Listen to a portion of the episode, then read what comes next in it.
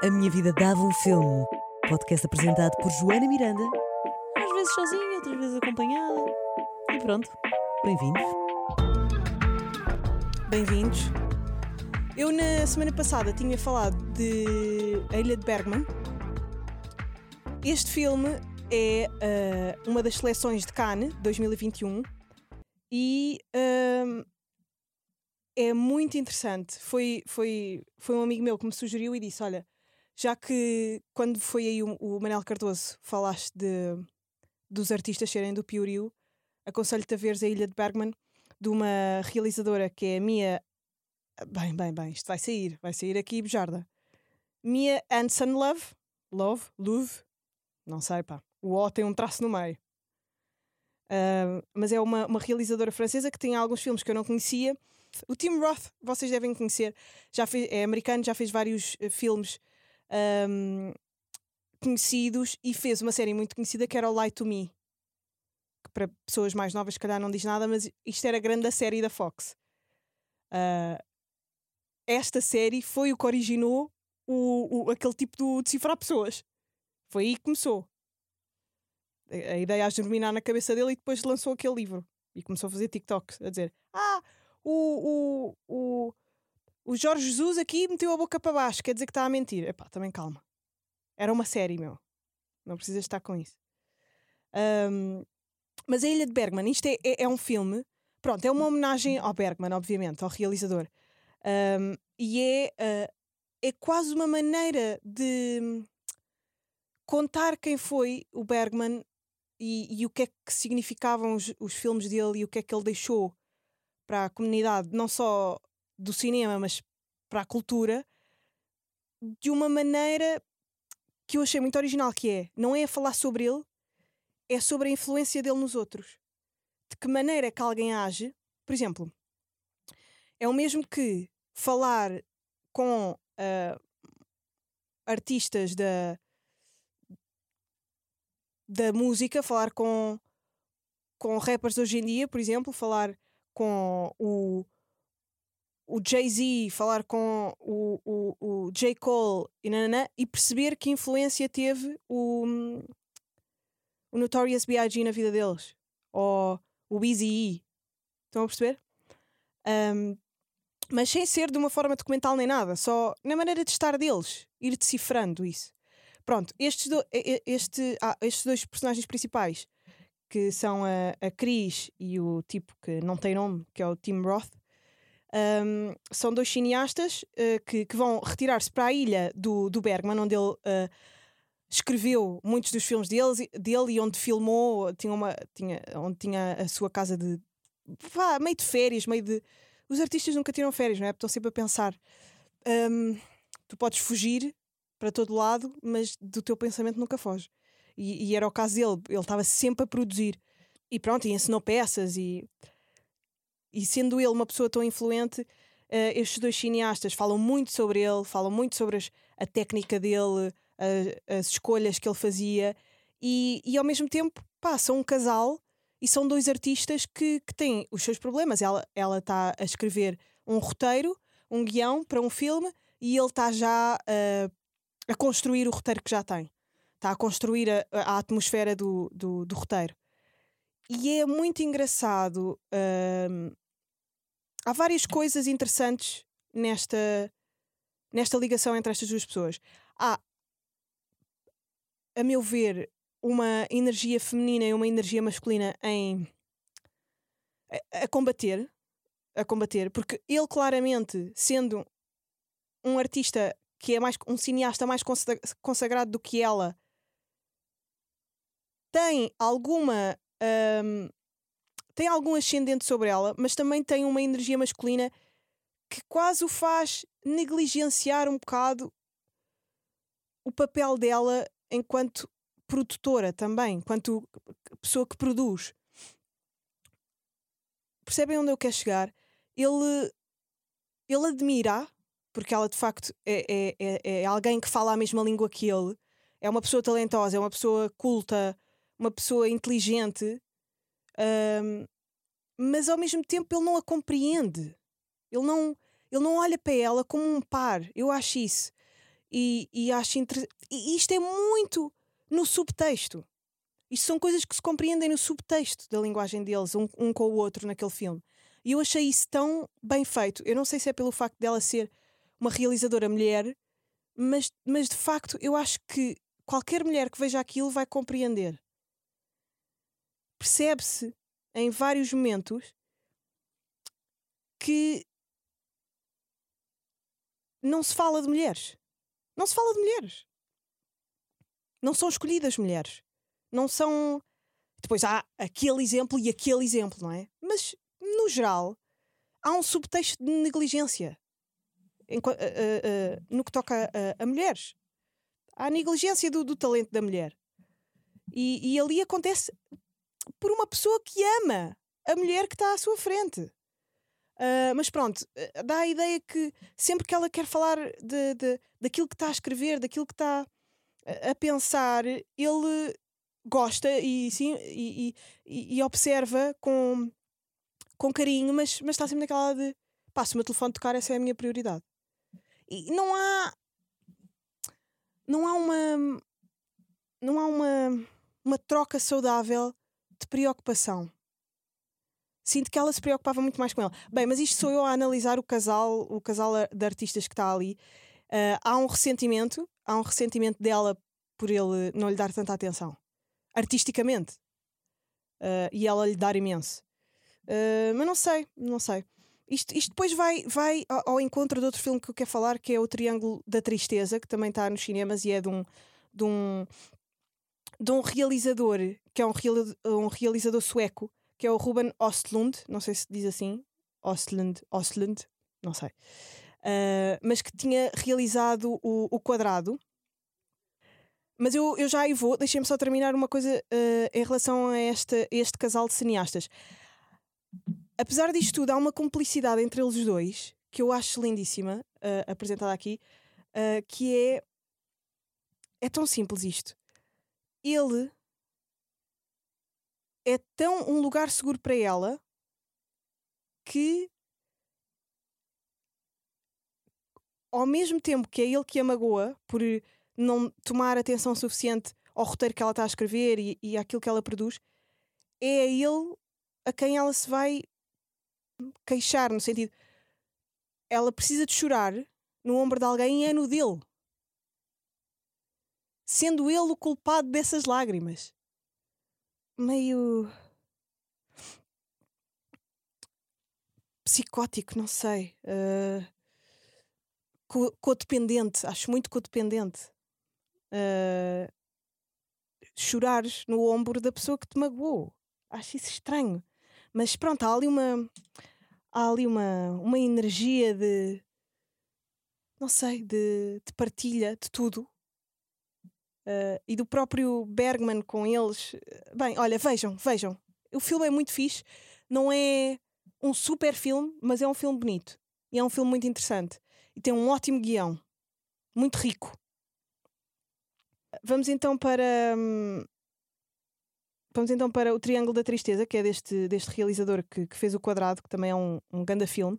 O Triângulo da Tristeza é com um dos meus atores favoritos, que é o Woody Harrelson o filme passa-se, começa, aliás, logo com uh, de uma maneira super cativante. Um, assim que vocês começarem a ver o filme, vão perceber que vão adorar. É uma comédia, é tipo um humor negro uh, sobre um, as classes sociais, o posicionamento do homem e da mulher na sociedade, e daí eu dizer que há uma ligação entre estes dois, porque existe, um, existem duas personagens principais neste filme uh, que são um modelo homem e uma modelo feminina, que é também influencer e tal. E eles dois um, existem com energias uh, diferentes na própria relação. E ela aqui, ao contrário do que acontece no Bergman, na, na ilha de Bergman, ela que é a, a, a mais famosa e pá, que recebe mais dinheiro e não sei o quê, é quem domina a relação é quem uh, tem ascendente sobre o outro. Há sempre lugares de poder e, e, e, nós olhamos para isso como ela ter a energia masculina e ele a energia feminina. Ele desafia muito ah, é, é- é- o, o- papel de género logo no início do filme, quando ela. ah, pronto, eles acabam de jantar e ela fica à espera que ele pague o jantar e ele diz: Porquê é que eu tenho que pagar? É só por ser homem? Tu ganhas muito mais que eu, porquê é que eu tenho que estar a pagar? É interessante isso. E depois ah, de desafiar todas ah, estas questões do, do papel do homem, da mulher, v- vão. e- e- esse casal vai para um, um, um barco, vão para um iate, um, um iate que, que, que aparece na vida deles porque ela é influencer e conseguiu uma parceria, porque aquilo é um iate, um iate cheio de milionários, milionários e bilionários, tipo vendedores de armas e, e, e, e homens de negócios russos. É este estilo. E depois, o mais engraçado nesta, neste, nesta apresentação de dicotomias da energia feminina, da energia masculina, existe a dicotomia altamente capitalista, tipo a vida dos, bil- dos bilionários que não pagam impostos e um chefe do barco, um, um- não é piloto que se diz, um comandante que é comunista, marxista, vá. E, e que, e- e- que a certo momento ah, tem, tem discussões com, com os passageiros sobre a, a posição deles no mundo e aquilo que fazem pelo mundo e, e a, a injustiça da desigualdade, das desigualdades sociais. Epá, é, este, este realizador é muito. Gosta. eh, Ele já no quadrado tinha feito isto, que era. eh, No, no caso do quadrado, era sobre eh, o que é que é uma obra de arte. Ele, o quadrado era sobre um, um, um museu, um dono do museu, que eh, tinha recebido eh, para exposição um quadrado, uma luz, n- à porta do museu, na, na Pedra da Calçada. E, e apareceu lá uma jornalista americana também. Ele usa sempre este gancho multicultural para internacionalizar os filmes dele. Eh, aparece lá uma, uma jornalista americana a perguntar: eh, então, se eu puser a minha mala aqui no meio do museu, também é uma obra de arte? Só porque se diz, não se pode desafiar esta. esta hum,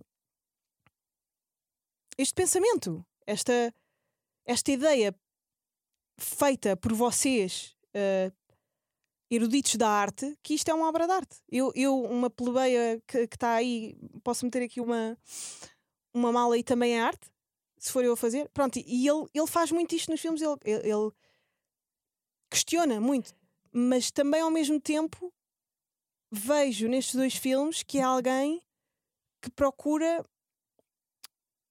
compreender as elites, mas que também sabe demasiado sobre as elites. Portanto, eu não sei até que ponto, ah, daquilo que eu estive a ler dele, ah, ele acho que não vem de famílias de, de- de- pronto, com muitas posses, nem, nem com grandes nomes, nem com uma posição ah, privilegiada na, na sociedade sueca, mas, mas ao mesmo tempo os suecos são todos meio, meio ricos, não é? Meio poderosos. É de, não sei. Não há propriamente uma classe baixa na Suécia, não é? É média para cima. Todos têm um bocado uma. Posso estar, a, posso estar a dizer uma coisa completamente errada, não faço ideia, não conheço a história da Suécia. Mas sinto que países para esses lados estão muito mais eh, desenrascados a nível cultural e socioeconómico, não é? E pode ser a- a- o caso de- deste realizador, do, do Triângulo da Tristeza. Ahm, mas pronto, olha, vão ver este filme. Ah, o final do filme é, é, é tipo Deus das Moscas. Ah, estão todos a tentar sobreviver por, por- por causa de um desastre que acontece. Ah, então há aqui uma mistura de Titanic com Deus das Moscas. E eu acho muito interessante a maneira como ele explora ali opá, as dinâmicas de poder, eh, as classes sociais, ah, ah, ahm, o papel de género, de género na, na- na sociedade de hoje em dia, o que é que interessa na realidade fora do capitalismo, porque o nosso cérebro está construído e, e o nosso subconsciente está apto para viver a vida real, não é a vida do capitalismo. Portanto, nós estamos a condicionar-nos muito, enquanto espécie, para viver num sistema que, que, opá, que já foi provado montes de vezes que falha. E no momento em que várias pessoas se encontram fora desse sistema, continuam a operar durante algum tempo dentro desse sistema, mesmo estando no meio de uma ilha. tenho aqui mais algumas coisas. Lembram-se daquele filme? Daquele filme, daquele. Eu no episódio passado falei sobre um, a influência do, do, do videoclipe do Eminem e do Nate Dogg, do Shake That. Eu depois fui ver o videoclipe completo e continuava com esta cabeça de, de ilusões. E estava a pensar: este videoclipe é tão. Aquele videoclipe saiu quando eu tinha 10 anos. Vão ver ao YouTube. Nate Dogg, Eminem, Shake That. Eu vi aquele filme, com, eu vi esse videoclipe com 10 anos. Aquele videoclipe é violentíssimo a nível sexual, pá. É muito, muito forte. Ao mesmo tempo, super original para a altura. Super original, muito arriscado. Uh, super. A, a, música incrível, super catchy, bons basses, um, um bass incrível, um, uma letra cómica bem feita, Nate Dogg. I get more ass than a toilet seat. Ganda barra. mas, mas aquilo fez-me pensar até que ponto eu também não sou como sou, e eu e, uma data de, de, de, raparigas da minha geração que, que tenham consumido este tipo de, de, de música, de vídeos, até que ponto não somos como somos por causa daquilo? De, de certeza que somos, não é? Nós somos influenciados pelos nossos contextos. A, aquela, aquela carne toda humana, feminina. Eh, depois fiquei a pensar: será que a nossa liberdade feminina que existe hoje não é, ao mesmo tempo, uma prisão de necessidade de aprovação do male gaze? Será que não nos estamos a enganar a nós próprios com uma narrativa de eu, eu, eu dispo-me e eu sou uma badass bitch e não sei o quê porque quero, mas ao mesmo tempo, tendo nós consumido isto tudo, não estamos a querer e vejam o vídeo para perceber o que eu estou a dizer, não estamos a querer ser aprovadas pelo olhar masculino. Mas isto ao mesmo tempo também é um, é, é, é um argumento muito usado. E, e, e, eu gosto das entrevistas do Joe Rogan, mas acho muito retrógrado em montes de coisas, nomeadamente em, em, em relação a, a, ao, ao desenvolvimento das sociedades, ao desenvolvimento até cerebral e, e da igualdade entre homens e mulheres. Acho que ele é, é, é, atrasado em algumas coisas e conservador, e isso eu não gosto. E, e ele usa às vezes este argumento, e eu, não, e eu não sei se concordo, porque eu depois de ver este vídeo pensei isso. Mas depois pensei, ao mesmo tempo, não, ao mesmo tempo, nós nunca fomos tão livres para poder fazer estas danças de acasalamento naturais que existem organicamente no ser humano. Nós podemos fazer o que nos apetecer, não é? E também não faz parte de ser um ser humano heterossexual querer a aprovação do outro sexo? Enquanto mulheres, vá, que, so, que, que, que, fomos durante anos e anos caladas, silenciadas e, e, e olhadas de cima, não é? Um, pela sociedade. Só tenho questões, malta. Hoje não tenho respostas. Fiquem a pensar nisto. O que é, que é a liberdade feminina? É fazermos o que nos apetece, eu sei. Mas esse fazer o que apetece, às vezes pode ser querer aprovação masculina, não é? Não sei, pá. O que é que vocês acham? Uh, eu não tenho. Eu, eu às vezes tenho medo e dinheiro também. Sim, porque nós sabemos que o nosso corpo vende, não é? Isto acontece no Triângulo da, da Tristeza, no filme. Ela, ela é influencer e, e ele e ele está os dias todos do barco a tirar-lhe fotos para ela pôr no Instagram. Uh, e como é que ela vende publicidade no Instagram? Em biquíni. Continua a existir esta posição. Mas é a nossa escolha. É a nossa escolha. Eu não sei, eu, eu acho que há alguém mais inteligente do que eu e que já estudou. Eu, eu por acaso tive estudos de género na, na, na faculdade, mas foi muito mais um, direcionado para as artes. Uh, os estudos de género. Foi um bocado dentro desta onda de, de observar e de tirar conclusões de filmes como O Triângulo da Tristeza ou o Bergman, a Ilha de Bergman, a posição da cineasta mulher e do cineasta homem e, do, e, de, e das dinâmicas de poder. Eu não tenho. Eu, eu nem sei se sabem resposta, porque acho que quando encontramos resposta de um lado, depois aparece uma questão do outro. O que é que é verdade? E como é que chegamos mesmo à igualdade? Pensem por mim e digam-me. Pensem por mim e digam-me. Uh, fi para finalizar, para finalizar, nesta coisa da igualdade, tenho aqui um pensamento uh, que é, como vocês sabem, ah, ai, estou toda presa aqui do lado direito. Ai, caralho. Desculpem. Como vocês sabem, eu adoro ver um, RTP Memória. E estou fascinada por uma série que se chama Homens da Segurança. Eva, isto é tão bom. Por favor, metam na RTP Arquivos. Homens da Segurança é uma série com o Tosé Martim, que Deus o tenha, e Nicolau Breiner, que Deus o tenha também. Tosé Martim foi. Uh, ele escreveu imensos guiões para este país. Atenção, montes de coisas que vocês viram foi o Tosé Martim que escreveu, para a TVI e tudo e não sei o quê. Uh, e o Nicolau também. O, o Nicolau Breiner fartou-se de fazer. O, bem, o país era do Nicolau Breiner. O Nicolau, produções Nicolau Breiner, uh, realização Nicolau Breiner. Uh, há montes de filmes dele, há montes de séries dele, há pá, late night shows, uh, programas de jogos. Ele tem montes de coisas. e pronto, e tem esta série que é incrível. Incrível! Se, se vocês são pessoas cínicas, vão adorar ver esta série. Um, o, o, o Homens de Segurança é sobre dois, uh, dois polícias que trabalham no, num hotel de Troia para combater o mal. Eles são dois seguranças num hotel de Troia e combatem o mal em Troia só. E naquele hotel. O Tosé Martinho é, é, é, é o polícia galã e o Nicolau Breiner está sempre uh, com um boné New York Yankees e óculos aviador. Pronto, se isto não é a melhor sinopse que eu já dei neste podcast, eu não sei.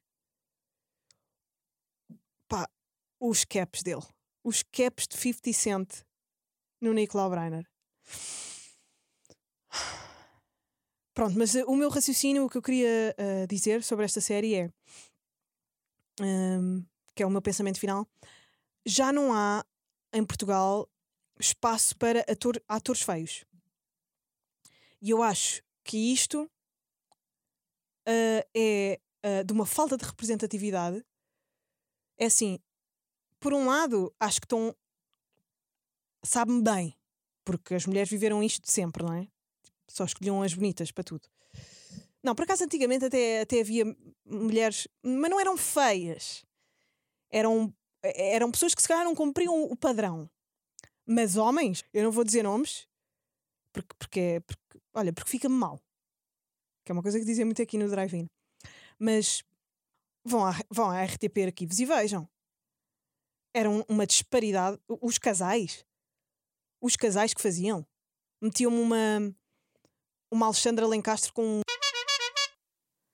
um, e hoje em dia isso já não acontece, porque depois começou a, a haver aquela vaga de, de modelos atores, uh, pronto, como o Paulo Pires, como o. É pá, Pedro Lima. Pronto.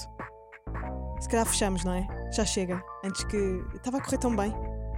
Espero que tenham uma boa semana uh, e que. e que sejam felizes. Até ao próximo episódio. Adeus. Beijinhos.